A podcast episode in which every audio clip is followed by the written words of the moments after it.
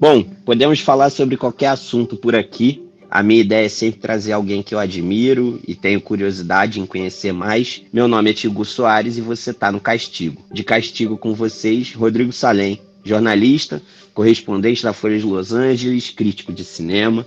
Vamos falar, óbvio, sobre cinema, projetos de pandemia, sobre como a gente se esbarrou pela internet e, claro, sobre o nosso querido Flamengo. Rodrigão, seja bem-vindo, você está no Castigo. Queria que você se apresentasse para a galera. Obrigado, é, Tigo, é um prazer, obrigado pelo convite. É, eu queria estar aqui falando em circunstâncias me melhores em relação ao futebol, mas isso há de mudar. Nós tivemos um 2019 muito, muito feliz, então acontece a gente pagar uma certa penitência curta, esperamos, para ver o nosso Flamengo melhor. E tô aqui, sou jornalista, cubro cinema e TV e tudo que vier para a Folha de São Paulo aqui em Los Angeles, onde eu já moro faz quase oito, oito anos. E é isso, faço parte da Associação de Críticos de Hollywood também. Não sei o que mais posso falar. Sou, estudei roteiro eu, eu, na UCLA. Eu queria dizer que o patamar tá elevado, porque a Associação dos Críticos de Cinema de Hollywood no meu podcast. Queria dizer, galera, por favor, nem, nem todo mundo consegue começar assim, mas vocês podem tentar, sabe? Ninguém sabe o duro que eu dei, brincadeira. A parte engraçada de, de, de falar com você é que você tá falando do Flamengo, ah, não é um momento futebolístico é, bom e tudo mais. É, tá bom. Esse ano, por enquanto, foram duas vitórias na Libertadores, então invicto até agora na Libertadores, Campeonato Carioca, Recopa Sul-Americana e Supercopa do Brasil. Ah, é. Aí a gente tá aqui porque empatou, porque perdeu dois jogos e tá bom, é preocupante.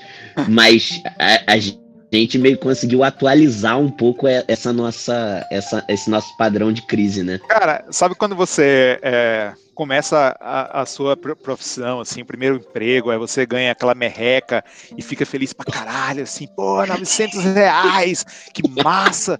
Você nem acreditou, mas você vê, sai com a galera, com, compra logo um dré com coca, né? E sai, aí depois, você, tipo, um ano já tá, tipo, porra, ganha muito mal, né? Puta que pariu, devia ser promovido. Então, é, é assim, a gente nunca tá satisfeito, né? A gente chega um patamar do Flamengo que é isso, tipo, perdeu duas sendo uma contra o Atlético Goianiense, então a exigência é maior, não vai ter jeito. A gente sempre, vai, que sempre exige de nós mesmos, né? Imagine de um time. Isso é verdade, eu acho que. Não, isso é bom. Na verdade, eu, eu acho só que o sarrafo de 2019 é, é muito alto. ele ele em algum momento, é, se a gente não souber trabalhar isso, tanto no que diz respeito a grupo, a gente está gravando isso hoje no dia 13 de agosto. Acho que Bom, quando isso for ao ar, o Rafinha já não será mais lateral do Flamengo. Eu não acho que é... ele vai sair, não, pra falar a verdade, mas a gente vê depois. Pô, mas, mas disseram que vai ter até. Como é que é o nome? Coletiva, Coletiva. do Marcos Braz amanhã, mano. Ah, é? Aí, aí eu bolei. pra botar um homem numa coletiva, aí eu fiquei um pouco bolado. Eu não, eu não vejo o Rafinha saindo, na verdade, mas se acontecer vai ser uma surpresa para mim, mas eu, eu tô sabendo que existe essa, essa comoção é, toda. Proposta do Olympiacos da Grécia, né? Meu, aí... Quem vai sair daqui pro Olympiacos, do, daí, do Rio de Janeiro pro Olympiacos, do Flamengo pro Olympiacos, tipo da, pro, do Brasil pra Grécia eu entenderia, né? Mas, mas pô, pro Olympiacos, ainda mais o Rafinha que tá tudo ambientado, pagodeiro. Eu tava conversando com o Perrota hoje, o Perrota tava falando, gente, por que, que o jogador de futebol faz isso? O Rafinha, ele não tem uma Ferrari, ele tem duas, cara. É. Será que ele precisa mesmo desse dinheiro? enfim, é, pode crer. Vai entender. Não... Por isso que eu acho que ele não sai. Tipo, a não ser que seja outra razão, mas eu não. Por isso que eu acho que ele, ele não precisa de grana mais. Ele veio pro Brasil para isso, né? Ficar próximo é, da tinha filha, aquele negócio de depois ir pro Curitiba, encerrar no Curitiba, Exato. queria encerrar lá e tudo mais. Cori Coritiba acho... Naicos. Exato. Eu, eu acho legal esse negócio do cara querer encerrar no clube que projetou e tudo sim, mais. Sim. É, é, inclusive o pessoal falava que o Daniel Alves ia fazer isso com o Bahia e outro dia ele deu uma declaração dizendo que não é bem assim, então uhum. vai entender. Rodrigão, é. me tire uma dúvida. Você, primeira coisa, pessoal precisa saber, o Rodrigo esteve na final épica da Libertadores. Sim. Então. Melhor investimento daí... da minha vida. Ainda mais depois que o Jesus saiu. Exato. Flamengo perde o Atlético Goianiense e fala, porra, tá valendo cada centavo. Quem não me conhece não sabe, mas eu moro em Los Angeles, como a gente já falou. É, a gente não tem a oportunidade de viajar muito daqui, porque não tem dinheiro nascendo na árvore, né? Uhum. Eu só tive a oportunidade de ver o Flamengo duas vezes, o Flamengo do Jorge Jesus ao vivo, de perto. Uhum. Uma foi no Rio de Janeiro, eu cheguei em São Paulo, onde mora a família da minha mulher, onde eu morei basicamente toda a minha vida adulta. Eu cheguei na, numa sexta em, em São Paulo e vi no sábado para só para poder ver e o segundo o jogo foi a final de Lima, é, ia me chamar de mentiroso. Então acho que eu dei sorte né, em 2019. Vamos voltar para São Paulo. Você estava falando que o, o dinheiro em Los Angeles não nasce em árvore naturalmente. E outra, deve ser mais caro para sair daí, né? Porque depois tem que voltar, então tudo voo caro. É, então, é, o que eu estava falando é que eu só tive a oportunidade de ver o Flamengo ao vivo, o Flamengo de Jorge Jesus ao vivo duas vezes, por causa disso, né? Porque como eu moro aqui, não dá para ficar viajando. Sim.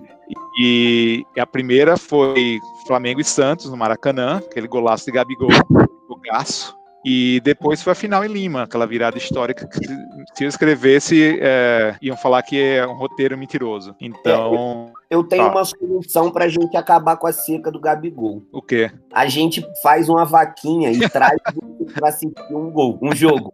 Porque você viu Flamengo e Santos, ele fez aquele gol ridículo. É. espetacular. É. E a gente sabe muito bem o que ele fez em Lima. Pois então, é. temos a solução. Acho que não é esse o problema.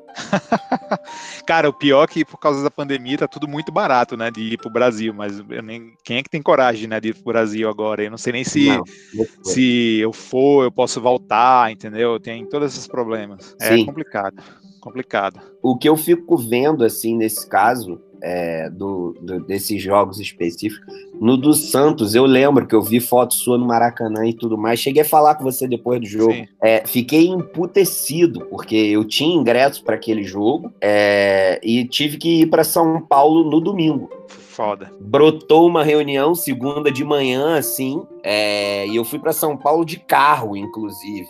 Putz. Então, o Flamengo jogando e eu ouvindo na Dutra o, o jogo, o sofrimento do cacete. Então, assim, e já tinha meio que um ar, não digo de final antecipada, mas de, de grande jogo do campeonato, né? De, uhum. de grande jogo do turno ali. Disso é. aqui pode ser o destino.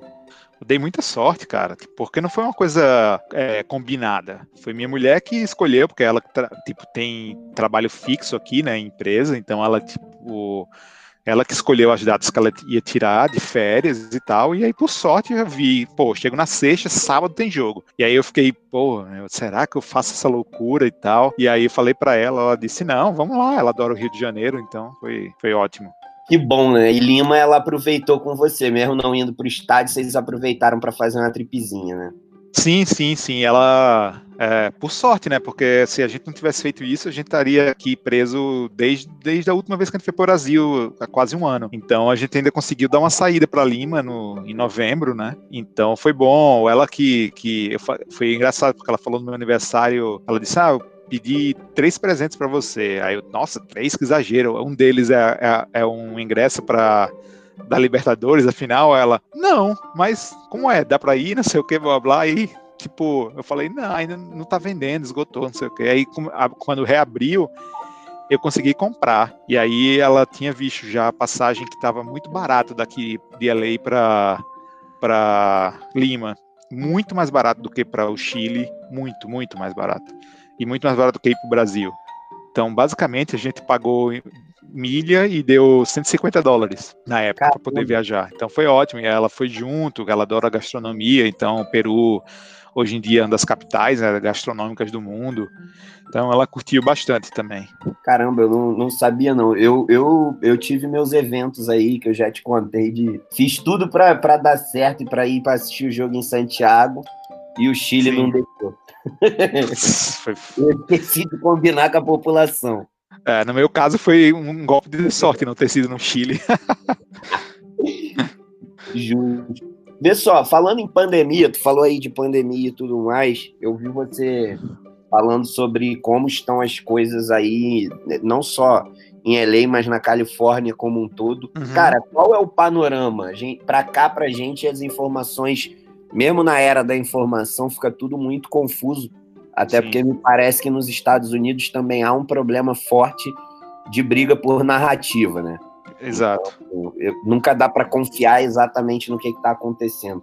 Como foi é. conduzido aí na Califórnia, em Los Angeles, e, e o que você está vendo para os Estados Unidos? Então, a gente no início, em março, quando a coisa começou a pegar mesmo aqui na, nos Estados Unidos, a Califórnia foi o primeiro estado a fechar. Em São Francisco foi, uma, foi, foi bem rígido. Aí, quando veio para Los Angeles, é, foram, foi mais ou menos um mês de uma certa rigidez, mas nunca, assim, eu fico meio irritado quando falam lockdown, mas nunca teve um lockdown especificamente, porque lockdown para mim é o que fizeram na China e o que fizeram na Itália. Você só pode sair de casa para ir no supermercado, na farmácia, no médico, e você ainda tem que apresentar uma carteira dizendo que você mora em tal canto e você só pode estar a tantos é, quilômetros de distância da sua casa. Isso nunca aconteceu aqui. Eles fecharam tudo, é, menos, claro, supermercados, é, lojas de conveniência, as coisas ficaram abertas, né? Coisas, serviços essenciais. Então foi super bem controlado na Califórnia no início. Só que o pessoal se empolgou, viu que estava tendo pouco caso, não sei o que, aí achou que já era hora de, de reabrir. E aí, dois meses atrás, reabriram tipo, muito rapidamente, sabe? Uma semana foi os serviços não essenciais, tipo, restaurante, de, é, restaurante pode abrir para entrega, depois já foi bar, já foi academia, blá blá blá, e cara, tipo, de uma hora para outra, é, duplicou, assim, o número de casos aqui. Então, a coisa pegou mais feia e a, faz um mês, mais ou menos, que a gente chegou é, no, no auge daqui, que foi mais ou menos uns 3 mil casos por dia, assim, mas assim, não com tanta morte quanto em Los Angeles, tá? Ou desculpa, quanto Nova York. Então aqui nunca teve esse, esse massacre gigantesco. É, tivemos muitas mortes, porque cada morte vale, é uma, é uma família em, em luto, né? Tipo, é uma vida que, que poderia ser um monte de, de, de, sonho, um monte de coisa. Então, assim, tu não pode levar é, que eles falam que take, take it for granted, né? Não pode levar isso como como se fosse qualquer coisa, sabe? A gente, eu acho às vezes que a gente perde a nossa é, nossa empatia pelo próximo. É, é, um absurdo que a gente vê 100 mil pessoas mortas no Brasil, 150 mil pessoas mortas nos Estados Unidos e meio que passa como se fosse um videogame, sabe? Sim. Então, é, um contador, exato mas cada um desses números tem uma história, né? Então, e é, são lágrimas derramadas, do mesmo jeito. Então, aqui não chegou a ser tão forte quanto em Nova York, porque, e como a cidade é a mais populosa dos Estados Unidos, né? Tipo, achavam que ia ser um massacre aqui e não foi, mas por várias razões também, culturais, sociais, esse tipo de coisa. Então agora está diminuindo de novo, o número de hospitalizações já está mais é, em queda, mortes já está é, estável de novo, em torno de mais ou menos 50 por dia, sabe? E o número de casos em torno assim de 1.900, 2.000 por dia, só com tendência de queda, não o contrário de um mês que estava com tendência de alta. É. Assim, lógico, são, são sempre números ruins, mas já são números que a gente pode dizer que são, são contornáveis, né? Exato, é. É, eu, eu sei lá, dá para dá pra você dizer que o, o, californiano ou o cara de Los Angeles, que ele é um cara consciente de maneira geral, ou consciente ou medroso e por isso deu certo, sei lá. Às vezes é porque o maluco é não, mas se, se, já é ótimo. Eu tinha essa, essa impressão na, no primeiro isolamento que a gente fez, porque realmente nunca tinha disparado, sabe? Só foram 900 casos aqui na época que, que Nova York estava tendo sei lá, 20 mil. Então eu achei, pô, legal, mas aqui tem várias, várias circunstâncias também. Aqui não se usa tanto transporte público quanto em Nova York, né? Aqui não tem um, um, uma rede de metrô como Nova York tem, por exemplo. Aqui o metrô daqui é quase ridículo e pouca gente usa. A forma é... do deslocamento é diferente, né? É, o deslocamento aqui é de carro, né? Muito carro, muito trânsito, muito engarrafamento. Então, por isso, por si só, já já seria menos é, menos propício ao contágio do, do, do, vírus. E o segundo é, é um pessoal mais esclarecido, obviamente que é uma cidade mais rica também, né? Então, é um pessoal que, que, que tem uma cabeça mais liberal, não é um, não é um estado conservador, aqui não tem tanto existem alguns polos assim de, de, de, de negacionismo, mas aqui nunca teve uma, um grande negacionismo, apesar de existir a pressão para reabertura, mas é, é, um, é, um, estado liberal, né? E é uma cidade ultraliberal, uma cidade que vive do cinema. Então é, isso propiciou também. Outra coisa é que as pessoas aqui não andam na rua também. Se você anda normalmente na rua, você não encontra ninguém. Então, assim, se eu saio hoje na rua para dar uma voltinha, existe a grande possibilidade de não encontrar ninguém do mesmo jeito que era antes da pandemia.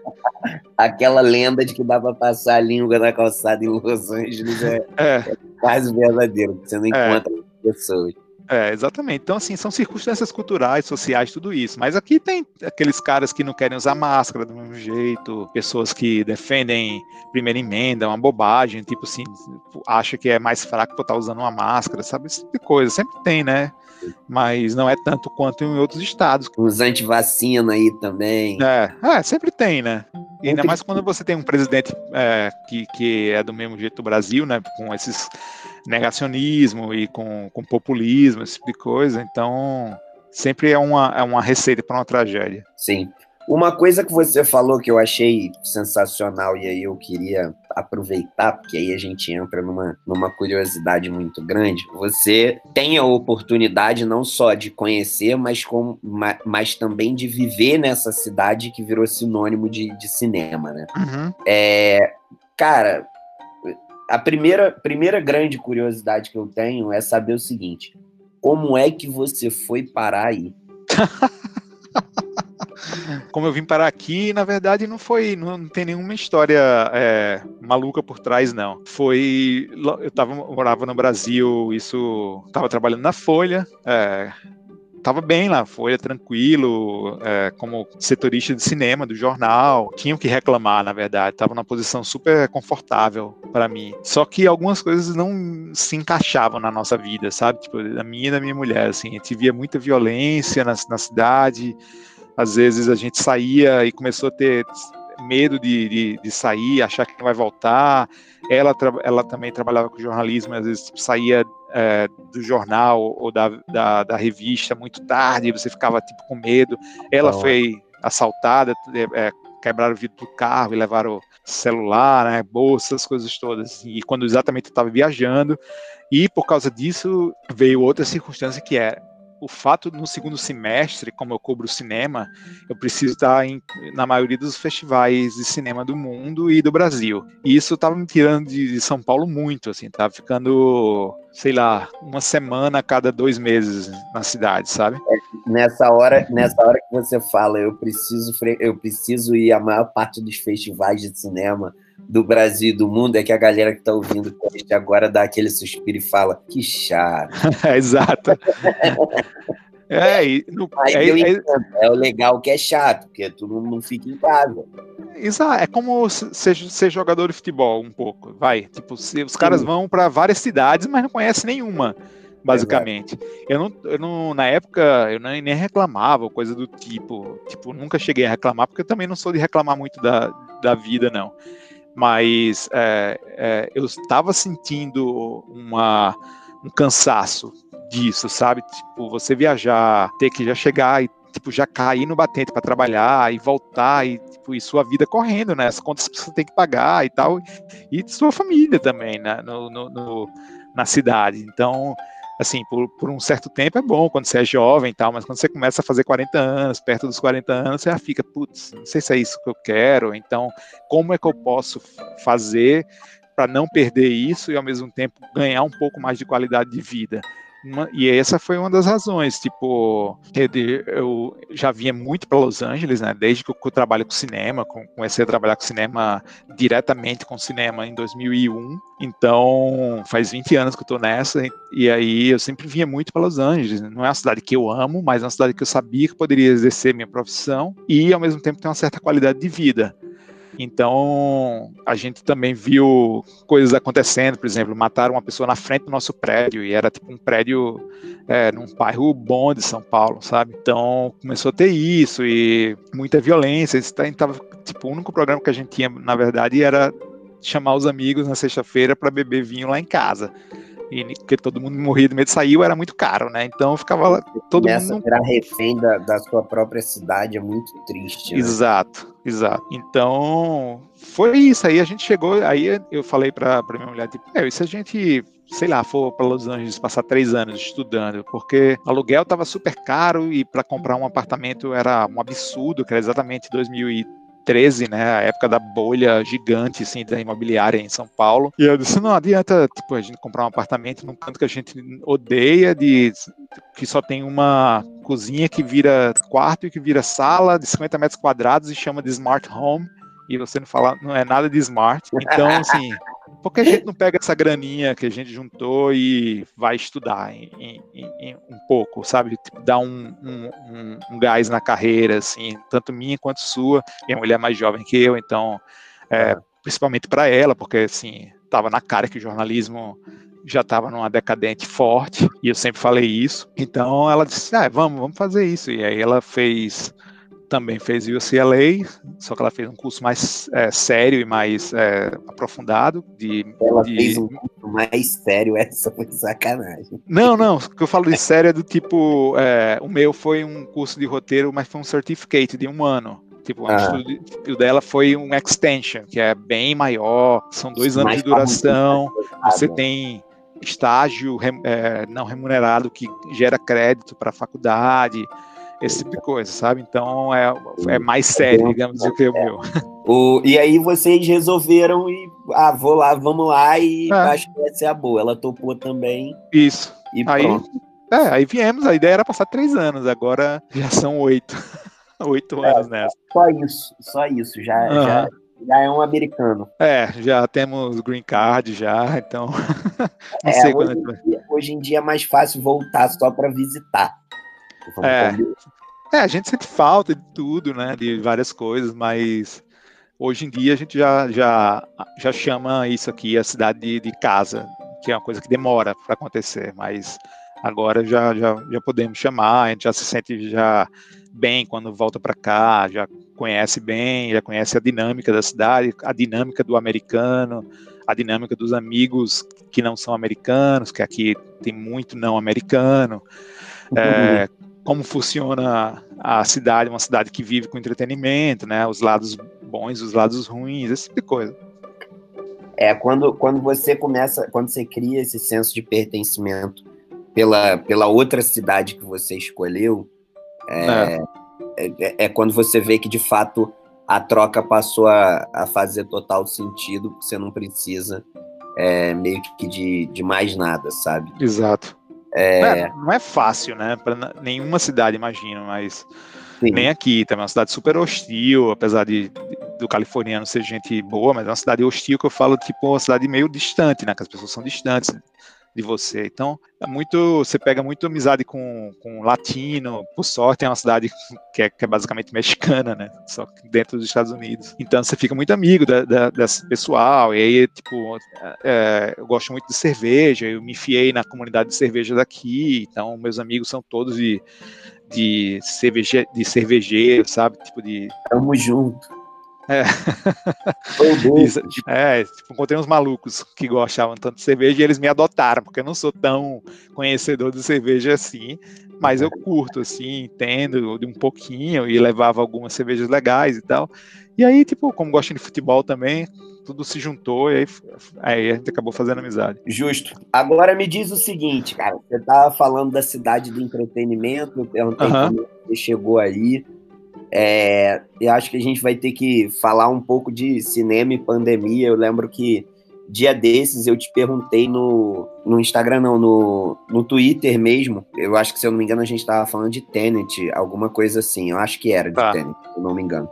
É, para a galera que não sabe, é, eu sou fã de longa data do Rodrigo. Tá. a gente barrou pela internet e eu descobri, tipo, e, e eu descobri que o Rodrigo me seguia porque eu falava de Flamengo. Então, assim, foi um negócio muito doido. É, e é, essa... Não existem coincidências na Matrix. Exatamente, essa colisão foi sensacional. Então, assim, hoje em dia eu ainda foi, costumo brincar e falo assim: gente, peraí, vou conversar com, vou, vou conversar com um amigo meu que é referência em cinema para saber o que, vou, o, que, o que que é a real disso. Cara, o que que a pandemia muda? Não só, ah, beleza, a gente sabe que não dá para gravar, né? A maior parte uhum. dos, dos estúdios acabaram parando e aí Sim. um monte de produção parada. Eu acho que mais do que isso deve ser muito complicado esse lance da galera ficar presa dentro da obra, né? Você imaginar um filme inteiro com um monte de gente preso dentro de obra. Uhum. Se as velas aqui no Brasil pararam, eu fico imaginando maluco, como é que a Regina Casé ainda tá dentro da Lourdes? É, pô, não pode cortar o cabelo, sei lá, pintar pode o cabelo, crer. pode surtar. Então, isso é muito doido, mas você estava dando uma explicação falando o seguinte: eu perguntei, pô, não tem nenhum jeito deles conseguirem lançar Tenet é, é, no streaming, alguma coisa assim? Aí você virou e falou, não. Uhum. Aí eu perguntei, pô, mas por que você falou? Porque não, não dá retorno. Tu conseguiria explicar para o leigo que nos ouve por que, uhum. que o cinema de streaming dá muito dinheiro para produções normais tá. e ele ainda não consegue ser rentável para mega produção? Explico. É, não é difícil de entender, na verdade. É assim, você quando corta o cinema, você, peraí, vamos volta um pouco. Uh, vamos pegar um exemplo do Trolls uh, World Tour, que é um filme que foi lançado diretamente para VOD nos Estados Unidos, certo? Que é streaming. Sim. Sim. Então, o filme eles não liberam o quanto ganhou no, no final, mas é, pelos números iniciais que eles estavam que eles estavam é, prevendo, ia dar cerca de 300 milhões de dólares só em VOD. Aí você é. pensa, pô, 300 milhões de dólares para um desenho animado é ótimo. Sim, seria ótimo. O problema é que o primeiro Trolls, ele fez os mesmos 300 milhões de dólares em streaming, hum. com o filme já tendo passado nos cinemas e rendendo mais de 800 milhões de dólares. Tá entendendo o que eu tô falando? Ou seja, a conta Ou seja, um bi. É, é, e a conta, basicamente, você elimina o, a parte mais rentável do negócio e na torcida para que a parte menos rentável ganhe um percentual do que era é, do, do dinheiro do cinema. Você vai dizer, ah, a física, então, ainda é o trem pagador da, da, da, da brincadeira. Cinema ainda é o trem pagador desses filmes grandes. É disparado, disparado. Então, assim, é, você basicamente está cortando a principal veia do, do, dos filmes. O que os estúdios achavam é que, sim, ah, se a gente cortar cinema por causa da pandemia, vamos dizer assim, Vamos cortar o cinema. Significa então que o, que o filme que eu lancei, que, que, que fez 800 milhões de dólares no cinema, vai fazer 8 milhões, 8, 8, 800 milhões de dólares na, no streaming, no VOD, no caso? Não, não é essa a conta, essa é a questão. E Trolls, o Trolls provou isso. Ele, na verdade, manteve o mesmo nível de, de, de, de lucro do, do VOD de um filme, tanto que foi lançado em cinema quanto o que não foi lançado em cinema, que é a sequência. Então não teve diferença para o VOD. Mesmo que tenha sido um percentual tipo um pouquinho maior, ele tenha rendido 350 milhões, vamos dizer assim, em vez de ter rendido 300 milhões, não vale a pena você cortar os 800 milhões do cinema. Pelo menos não hoje em dia ainda. O trem pagador ainda é o cinema, apesar de muita gente decretar, decretar falência de cinema, blá blá blá. O que existe é uma falência criativa do filme mediano, né? Assim, aquela, aquele filme de 60 milhões de dólares sem super-heróis, sem ser baseado num filme, num livro pop, sem ser baseado no quadrinho, sem ser baseado na música, mas que era do caralho, que era original e que você não vê mais ser feito porque realmente não sabem se esse dá, é, dá retorno mais, porque os estúdios têm medo de arriscar. Então, o que está acontecendo é que as empresas de streaming estão investindo mais nesse lado do cinema autora, autoral, não gosto dessa palavra, mas do cinema é, de orçamento médio, digamos assim, de 60 elas milhões. Elas estão elevando o ticket de investimento delas, seria isso? Pouco eles, a pouco, ver até onde vai, vai gerando. Eles não, eles estão adotando um, um, filão que o cinema não explora mais, porque para o streaming não tem bilheteria, então para eles tanto faz é, é, por exemplo, pegar um filme de um ator mais ou menos conhecido, mas que custa 50 milhões, vai dizer um tipo. Não, vamos dizer um ator conhecido, Brad Pitt. E aí ele é produtor, mas o filme dele é muito louco, o roteiro é completamente insano, é super original a ideia, é subversivo, é, não é comercial demais. Então, assim, para eles, tanto faz. O que importa é a gente tem um filme do Brad Pitt no streaming. Você só vai ver o filme do Brad Pitt se você assinar ao nosso streaming. Então, é, ele tá ali no meio de todo um mar de filmes e você tem o filme do Brad Pitt. Então, assim, mas ele não tem a obrigação de render 60 milhões de dólares mais, entendeu? Porque ele, ele, não é o sustentáculo de todo um, de um streaming. Ele não vai, o Net, a Netflix não vai falir se o filme do Brad Pitt que eles pagaram é, 100 milhões, o filme do Scorsese que eles pagaram 200 milhões, é, não deu retorno específico para ele só. É o irlandês? É, por exemplo, o irlandês. O irlandês só em prestígio já rendeu muito mais. Ele custou quanto? 200 milhões quase. Meu Deus. É, é, é, um, é, um, é um orçamento de filme grande, né? De, de... Não, é um, é um orçamento de, de blockbuster, né? De filme é, tipo que se fazia antigamente em Hollywood e que só se faz hoje em dia em streaming. Hoje em dia, para um estúdio pagar 200 milhões para você fazer um filme desse, não existe mais. É assim, 200 milhões vai para filme da Marvel. é. Entendeu? Eles não vão fazer isso. Então, a Netflix, a Apple, essas coisas agora, eles estão investindo esse dinheiro nesse lado, mas é porque não existe essa, essa obrigação da bilheteria. É, muita gente faz uma conta super errada que me deixa muito irritada. Por exemplo, ah, saiu o filme tal. É, vamos dizer, o novo filme da Charlize Theron, o Theron, o Old Guard. Esse filme foi visto por 100 milhões de 100 bilhões de pessoas em 24 minutos. Se fosse no cinema, isso ia gerar 300 bilhões em um fim de semana. Não é assim que funciona, sabe? Tipo, a, a, medição de um, de um produto tem que obedecer o mesmo processo de, de, de, de isolamento de, de, estudo, né? Por exemplo, se você cobrar 10 dólares ou 10, 12 dólares por um filme, ele não vai valer a mesma coisa se você não está cobrando, se for de graça.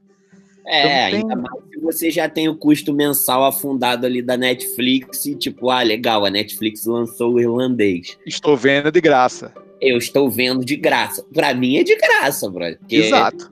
É, é, um custo que já tá no meu custo mensal, assim, tipo, já é um custo. Acabou. Exato. É, internet, telefone, streamings, um monte deles. Uhum. É, é, e, e, e, isso daí é cada dia mais, mais bizarro, porque outro dia eu fui fazer a conta, eu falei, não, tô abafando, não pagando mais TV a cabo. Aí fui fazer a conta dos streamings, falei, é, talvez eu não seja tão inteligente assim. É, esse é um problema, né? Porque é uma bolha que está acontecendo hoje em dia, né? Tanto que tem muito conteúdo sendo gerado, para quem é cineasta, roteirista, as coisas estão uma, uma época de ouro, né? Para ser tudo isso porque tem muito, muito, é, muito apli muitos aplicativos, muito, muito serviço de conteúdo, mas isso uma hora vai, vai eu não dou cinco anos, cara, para ficar só tipo quatro majors, cinco, ah, vai, bom, máximo. É, vai chegar uma hora que vai ter que primeiro cresce e depois enxuga, né? É, como a bolha da internet, né? Todo mundo saiu correndo, feito louco, ganhou muito dinheiro, perdeu muito dinheiro. Agora se pagam é, um bilhão para ter Seinfeld é, para sempre no tal aplicativo. E aí isso, tipo, quem, quem vendeu tá massa, bicho. Nossa, um bilhão de dólares no meu bolso para uma coisa que eu já fiz há muitos anos, pode pegar. É, Mas sim, isso não vai continuar, isso vai estourar uma hora. É, a, a conta para variar, a gente tende a, a, forçar isso até o limite de onde é. ela não fecha. É uma discussão que, que precisaria de outro podcast só para falar sobre isso, mas tipo, já HBO Max já começou mal, já tipo, já demitiu é, toda a cúpula. Eles firme, hein? Eu, eu dou umas olhadas nos tweets que você dá da HBO, eu viro e falo, nossa, maluco, mas quanta cornetada, tadinho dos caras. É, teve uma época que a Warner nem me chamava para ir para os filmes por causa da, do, de quanto do, do, tanto que eu detonava os filmes é, de super-heróis da DC. Olha isso, gente. não mas, está convidado. É, é bizarro isso, na verdade, porque é, uma amiga minha me fala, tipo, por que vocês não fazem então filme bom em vez de ficar fazendo filme ruim e esperar que os outros falem bem? Tipo, eu não vou falar bem porque eu, eu quero voltar e fazer entrevistas com ele. Tipo, dane-se, não vou baixar a cabeça por causa de uma bobagem dessa. Exatamente, eu acho, eu, eu, essa é, eu acho que isso daí entra na parte que a gente estava falando, né? Quando eu, quando eu virei e falei, e aí? Falo que é crítico de cinema, você virou falou, pô, nem sei se eu sou crítico de cinema, eu sou jornalista mesmo. Uhum. é. essa, essa, parte é muito louca. Rodrigo, você, você acha que o, o. Você falou, você usou o termo blockbuster, e aí hum. vem uma dúvida na minha cabeça. Outro dia eu tava vendo um, como é que é o nome? Os filmes que marcaram época, adorei, inclusive.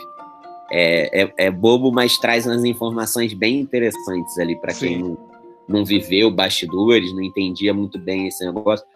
Você acha que hoje em dia os streamings eles ocuparam um vácuo que era esse vácuo do mercado VHS? Ocuparam de maneira clara, inclusive, porque a própria Netflix começou dessa forma, né?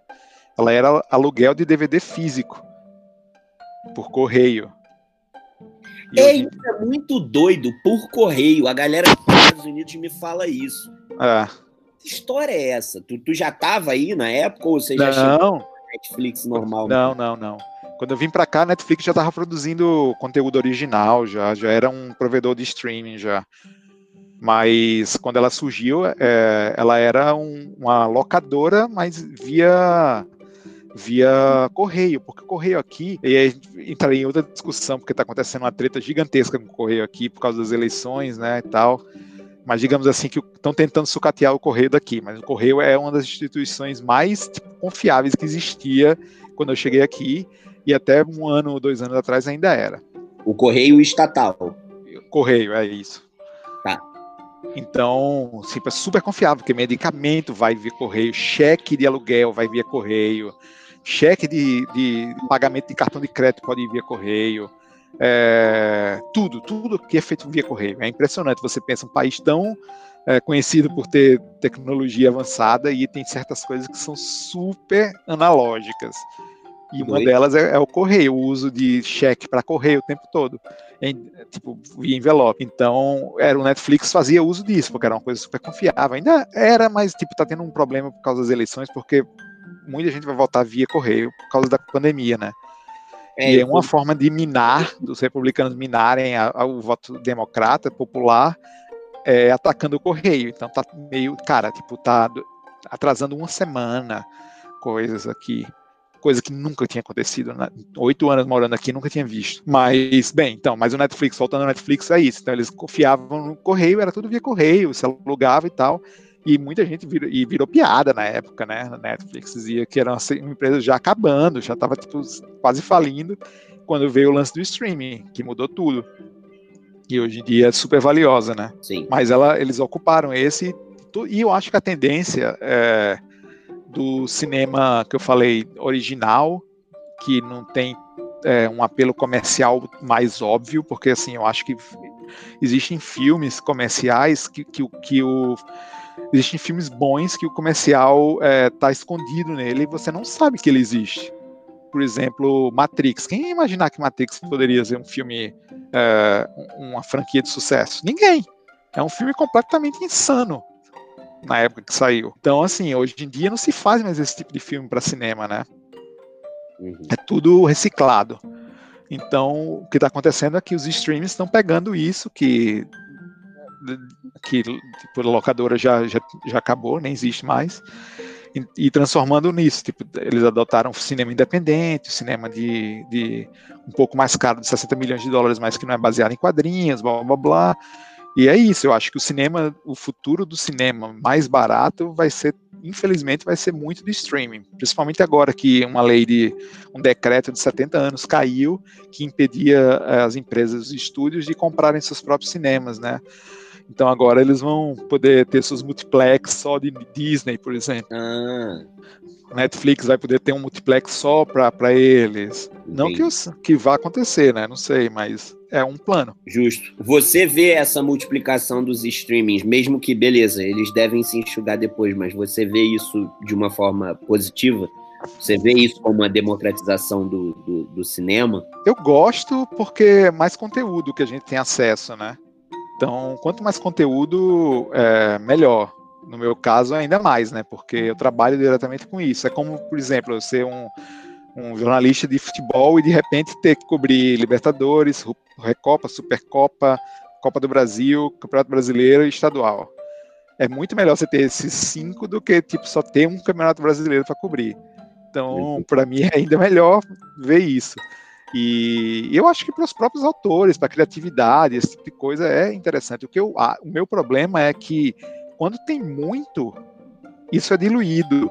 Quando é diluído, muita coisa se perde, muita coisa interessante que poderia ser investida por, se fosse num cenário um pouco menos lotado, é, poderia dar frutos muito maiores é, em termos de impacto cultural.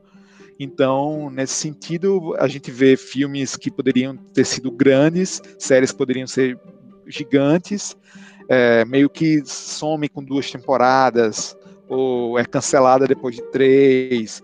Muito hoje em dia a, moda, digamos assim, né, da Netflix é isso, é cancelar algumas, a maioria das séries com três temporadas, né? Porque os contratos normalmente são feitos de três em três temporadas. Então é por isso que eles acabam com a terceira, porque eles vão lá renovar e dizem, ah, não vale a pena, não vamos renovar.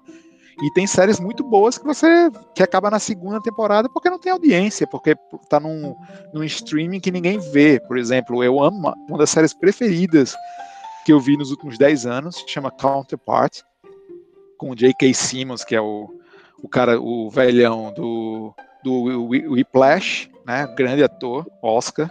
O careca. É, careca, isso. Que é o que é o senhor, como é o Perry, Perry White, não, Perry White é do Super-Homem, o Jonah Jameson do, do Homem-Aranha também, né, clássico do Sam Raimi. Então, o, essa série, cara, teve duas temporadas, porque era no Stars, é que é um aplicativo de streaming também da Disney, só que com um conteúdo mais diversificado, e aí eles, eles foram uma das primeiras séries aí, com conteúdo um pouco mais sofisticado, mais adulto e tal. A série foi super muito bem criticada, é, só que nunca teve audiência porque ninguém tem Stars, porque você tem que pagar extra, é como HBO aqui. Eu e as pessoas preferem pagar HBO do que Stars. Eu não, não, não conhecia nem de, é, a existência desse, desse é, Eles, eles acabaram de entrar no Brasil com o nome Stars Play, se não me engano. É, eu, eu nunca, nem, olha, primeira vez que eu tô ouvindo falar é essa. E, e eu acho que tem isso, né? Ao mesmo tempo que eles não divulgam, eles acabam sendo aí não dá nem para dizer que injustamente, mas acabam sendo muito refém das métricas. Porque é. no caso do streaming, você sabe exatamente Exato. quantas vezes aquilo foi exibido, Exatamente. a minutagem, enfim. E, não, e quem você quer, Exato. quem está atingindo, é o público que eu quero nesse momento, não é mais o público que eu quero nesse momento. E são duas coisas: a métrica, né, que é super importante, e é o prestígio, que é o é outro é outro pagamento do, de, do streaming. Então, assim, ou você tem um ou tem outro. Sim. Se não tiver, você vai ser cancelado. Não tem muito jeito. É, a não o... ser que seja muito barato. Eu acho que o prestígio vem quando a gente começa a ver esses negócios como é, 200 milhões num filme do Scorsese de produção própria com elenco absurdo, é, é, produção própria com, porra, com filme com Anthony Hopkins, eu nunca era um negócio lá no começo Netflix, que era basicamente um grande catálogo de filme, eu ia achar difícil de, de acreditar que ah, esses caras vão ter bala para pagar o Anthony Hopkins. Uhum. É, então, isso daí é muito doido. Eu vou tentar encerrar, até porque depois eu vou querer. Eu vou querer. Como eu tô pensando em fazer um videocast disso, é naturalmente você vai ser perturbado novamente. eu vou tentar te fazer algumas perguntas rápidas para você tá. responder de maneira rápida. Beleza. Cinema nacional, tem jeito? tem, claro. É só, é só o pessoal que é, deixar de ter panelinha e o governo é, deixar de querer ser de mandar no, na cultura de um país inteiro. Novela presta? Tem função. Tem função. Isso eu acredito pra caramba. Vamos, vamos ah. conversar sobre isso lá na frente. é, eu falo, novela tem função social. E, tem. E para mim não é pequena. Brasileiro sabe fazer série? Não. Essa eu queria muito. Não, mas está tá aprendendo, tá tipo importando mão de obra daqui. Tenho amigos trabalhando no Brasil que, que estudaram comigo, trabalhando em séries no Brasil, tentando mudar um pouco esse aspecto. Então, ainda não sabe fazer, mas está melhorando. Mas está no caminho. Show. É. É, é, outra coisa, quem até hoje, para você, foi o mais injustiçado em não ganhar um Oscar? Não ganhar? É. Para daria um Oscar dizendo, pô, toma aqui, você, você precisa, vou, corrigir, vou corrigir uma injustiça do, da, da vida. Uau, eu posso estar, minha memória vai me enganar, Tigo, porque eu, uh, às vezes eu sou meio ruim de lembrar exatamente quem ganhou o quê, mas uh, se o David Fincher não tiver um Oscar de, de direção, seria ele. Uh, Scorsese demorou muito para ganhar também, Al Pacino demorou muito para ganhar. Caramba, Woody Allen, puta que pariu, demorou muito para ganhar. Tem muita gente, muita gente boa que, que, que poderia já ter vencido, assim, mas acho que o Resgate Soldado Ryan é um dos maiores choques da, de não ter vencido aquele Oscar e perder para Shakespeare apaixonado. Era isso que eu ia. É, isso, eu acho que foi uma das primeiras vezes. Eu, eu sempre acompanhei o Oscar, mas acho que foi uma das primeiras vezes que eu tenho memória de assim, não, vou assistir os indicados e tudo mais, e isso. E eu, eu achava impossível é, é não ganhar. E, sei lá, Exato. parecia o São Lourenço com 49 de segundo tempo, sabe? Se chama O Poder dos, dos Weinstein. Cara, isso é muito doido. Eu, eu, eu fico vendo e eu, eu, às vezes, não acredito. Outra coisa que é impressionante é quanto Hollywood gasta de dinheiro para mandar buscar o Matt, o Matt Damon. Exato. que, é uma, que é um dos atores é, mais simpáticos que existe aqui, ao ponto de ser até chato, porque não sai nada polêmico. Entendi, velho. Nessa hora é de... uma perguntinha para fechar. Quem foi a mega celebridade do cinema que, que você assim, pode virar e falar, caralho, não acredito, eu entrevistei esse cara, eu, porra, era meu sonho. uh, cara, vou dizer, vou dizer quem eu fiquei, eu não fico nervoso mais, tá? Fazendo entrevista, faz tempo. Mas é, alguns eu fiquei nervoso. Woody Allen, porque principalmente porque eu ficava meia hora conversando com ele, sozinho. Steven Spielberg, porque era meu diretor preferido de, desde sempre. É tanto que eu nem gostei da minha entrevista depois, porque eu, eu, eu sabe quando o árbitro tem um time e ele começa a arbitrar, a arbitrar contra o time para não mostrar que tem tendência, tendências é, a favor do time? Eu Sim, era assim, Assaf muito escrevendo sobre o Flamengo. É, então, exato. Eu tava tentando ser tão sério que a coisa não saiu como eu queria. Que era pra ter sido um pouco mais fã. Daniel Day-Lewis, eu falei, finalmente consegui entrevistar esse filho da puta. Ah, ele, maluco, eu costumo dizer que é Daniel Alpha Male Day-Lewis. é, esse é um dos maiores. E, tipo, Deus sabe agora se vai um dia alguém ter outra oportunidade de entrevistá-lo, né? Sim. E é isso, acho que, que, assim, meus sonhos mesmo, cara, tipo, eu sempre falo que eu poderia ter morrido depois e não teria, minha vida teria valido a pena, que foi quando eu terminei de cobrir Os Três Senhor dos Anéis, porque é o livro de infância, meu livro de infância, foi como eu comecei a ler inglês, é, foi como eu comecei a, a, a, eu trocava meus gibis por, por esses livros do Senhor dos Anéis e, e, ainda em português de Portugal, porque não existia ainda é, em português brasileiro. Então eu, eu precisava é, trocar e era super caro, né? livros da Europa América, lembro até hoje. E eu era muito fã, foi basicamente a minha infância e adolescência muito fã do Senhor dos Anéis. E aí quando, quando eu cobri e aí ao final do, do Retorno do Rei eu fui para Nova Zelândia uh, e participei da festa de encerramento, né? Fui tipo beber na mesa do Viggo Mortensen com com Ian McKellen na minha frente, tipo e encontrando Elijah Wood na rua e falando bobagem com ele, sabe? Tipo, isso é o, é o auge da, da minha carreira até hoje. Tipo, é uma coisa que é muito especial para mim, mesmo não sendo aquela coisa de cinéfilo intelectual, né?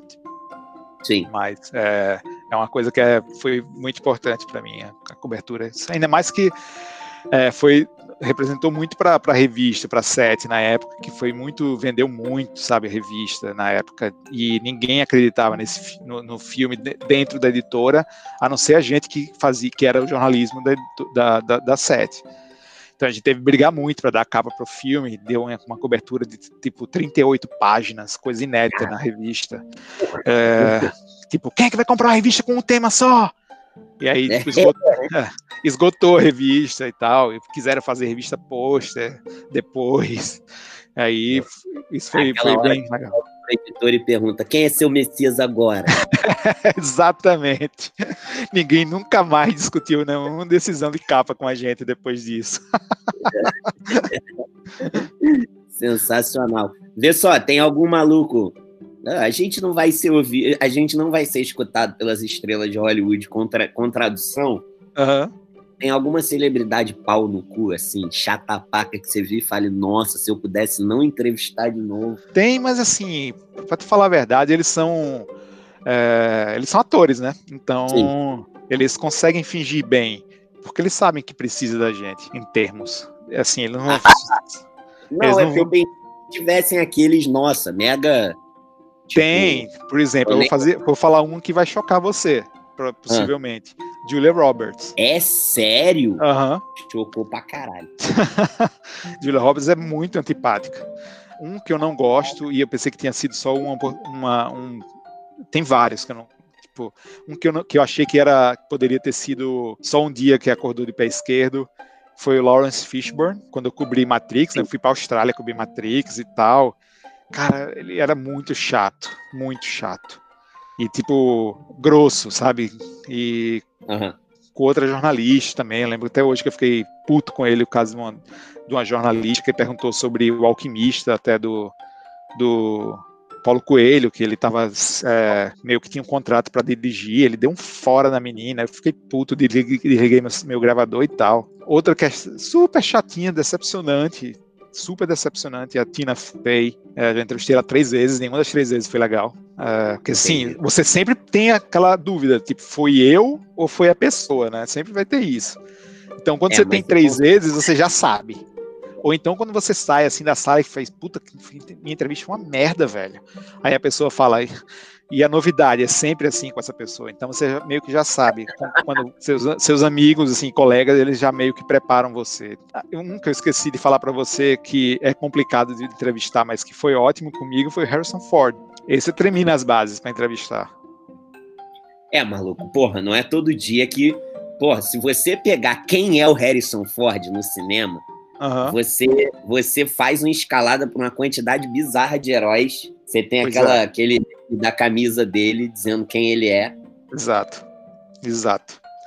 Esse, esse eu tremia antes, mas aí a gente começou a falar de Brasil e Pantanal, e aí eu saquei de cara assim que ele estava para esse lado mais ecológico.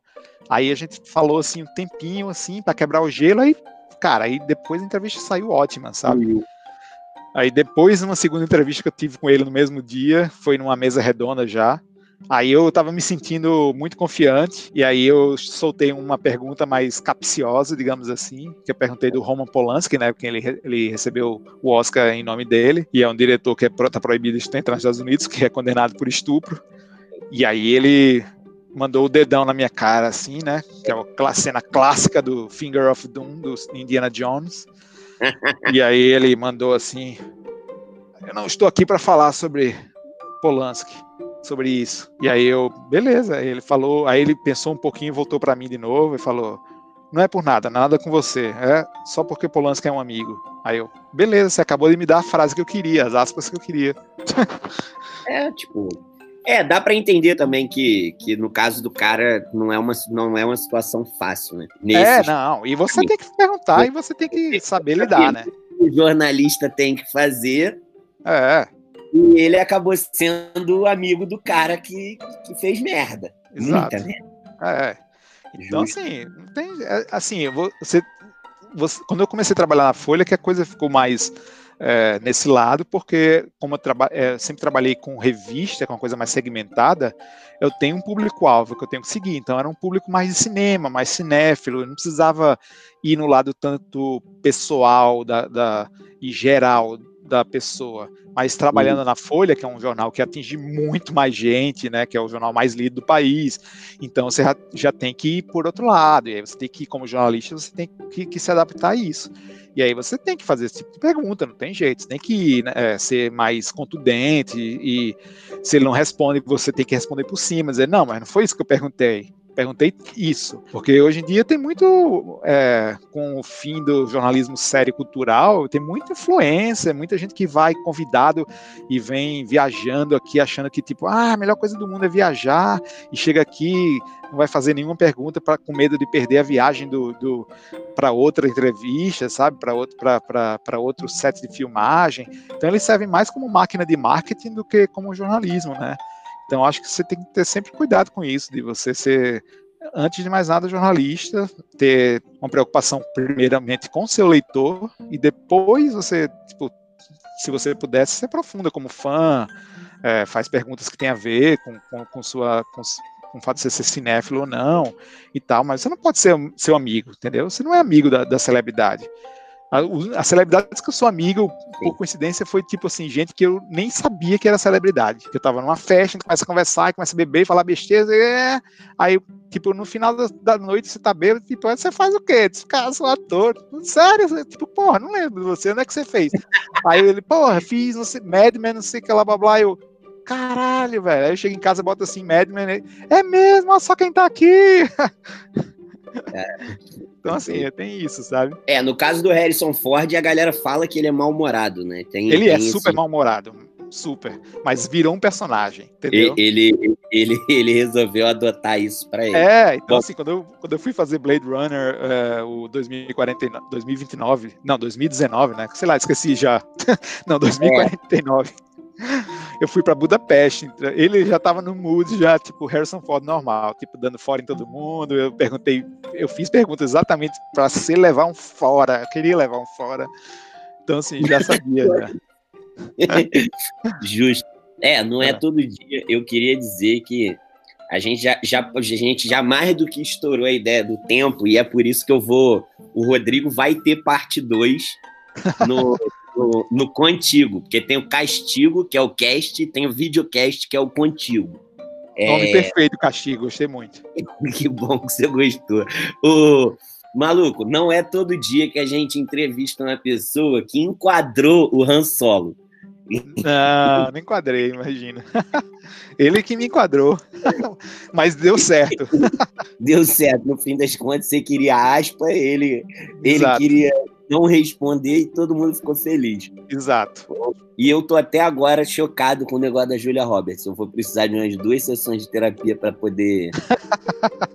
para poder. Bem que você falou, você não vai sessão, acreditar. Eu... Sessão de terapia é... precisa que entrevista ela. Caraca, maluco. Porra, não é possível. Tô triste. É. Cheguei a murchar nessa hora. Falei, como Mas é assim? é linda, viu? É, é aquilo tudo mesmo ainda é linda, ainda é muito linda. Se, tipo, impressionante. Entendi. Só me tira só uma dúvida que eu sempre quis tirar para uma pessoa que provavelmente já deve ter visto as duas. Quem é mais gata, é ela ou a Demi Moore? Eu nunca entrevistei a Demi Moore, falar a verdade. Jura? Aham. Uhum. Caramba, Porque quando eu vim pra cá, ela já. Quando eu comecei, na verdade, ela já tava numa decadente, né? Então ela sumiu um tempão. Então ela mal faz filme hoje em dia, assim. É. É, tem atrizes, a, tipo, a maioria é muito bonita, né? Tipo, uma das que eu mais entrevistei na vida, inclusive, é a Charlize Theron. Não, ela para mim é a mulher mais bonita do mundo. É, isso eu não, não, não é questão de. Eu costumo brincar dizendo que isso não é uma discussão.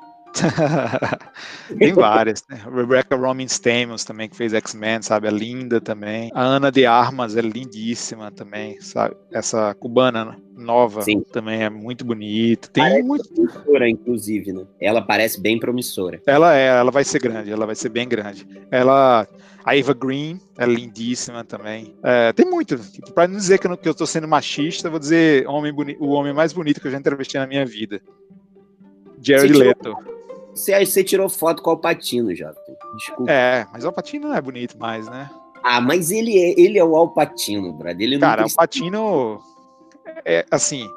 eu tava na festa, porque eu fui convidado para uma festa da Netflix, da, do irlandês, no hotel. Uhum. Aí eu disse, não, não vou tirar foto, porque eu sou convidado e tal, não vai pegar bem, não sei o quê. Eita, uhum. porra, é o Patino ali? Vamos aqui, vem aqui. eu tenho, minha mulher já sabe, assim, que eu tenho, o Alpatino é o meu fraco. É, porque ele é muito gente boa, assim, eu já entrevistei ele três vezes, e assim, ele é muito gente fina, e é Alpatino, é, sempre foi meu ator preferido. Então, a primeira vez que eu entrevistei, eu fiquei, puta merda, velho, espero que ele não seja um cuzão, espero que não seja chato. E aí entrevistei e ele era muito gente boa, muito gente boa. Tipo, aí você fica, putz, você fica mais fã, né? Exatamente, tem vontade de tomar um chopp com o cara. Exato, exatamente. Então, é surreal às vezes, mas é interessante. E o Jared Leto é tão esquisitamente bonito quanto parece mesmo. Cara, é, a primeira vez foi faz muito tempo que eu entrevistei ele. Foi até na época que eu entrevistei o Oliver Stone para aquele Alexandre o Grande, sabe? Sim. Ele tinha um papel secundário no filme. Então ele não é nenhum dos principais. Cara, quando ele entrou assim, eu disse: Puta que pariu, velho. Que humilhação. humilhação. que humilhação, eu entendo. Eu entendo. Porra, Deus, pra que isso, bro? É, velho. Porra, sacanagem, o cara já é rico. E aí, depois disso, ele na época nem tinha banda, ou se tinha, era tipo, ainda nem era famoso. Faz muito tempo, faz tipo, sei lá, 15 anos. Atua muito e é lindo.